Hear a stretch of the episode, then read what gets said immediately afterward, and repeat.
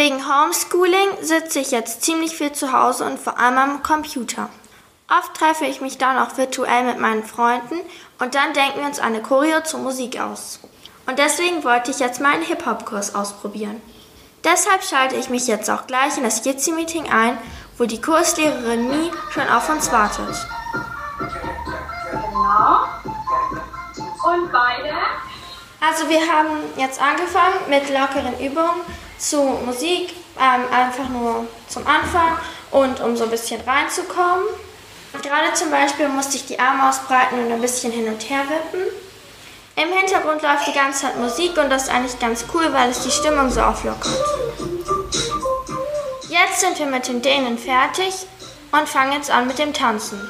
Also ihr habt hier jetzt einmal Schritt, Klatsch, Schritt. Bei der nächsten Übung musste man jetzt immer mit dem Bein zur Seite gehen und dann die Luft mit dem Arm zur Seite schieben. Vier, fünf, sechs, sieben, acht und Jetzt haben wir einmal die ganze Übung ohne Hilfe gemacht und machen das jetzt mit Musik.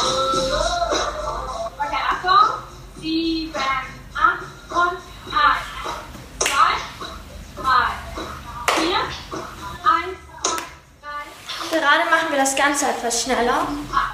Ja, nochmal. Im Grunde fand ich die Tanzschritte eigentlich ganz einfach und sie haben auch Spaß gemacht. Nur ohne dass man bis 8 gezählt hat, also den Achtertakt, ähm, war es schon ein bisschen schwieriger, weil man nicht wirklich wusste, wann welcher Schritt kommt. Jetzt fangen wir nochmal an mit den Übungen, die wir als erstes gemacht haben und hängen die zweiten Übungen dran. Und ich muss mich gerade echt beeilen mitzukommen.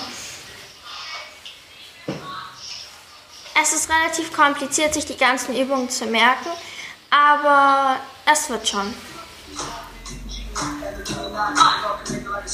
Nach dem ganzen Üben machen wir jetzt alles, was wir gelernt haben, mit Musik.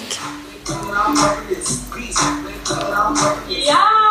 Zum Abschluss haben wir jetzt nochmal die ganze Choreo auf ein Lied getanzt und jetzt ist die Stunde auch vorbei.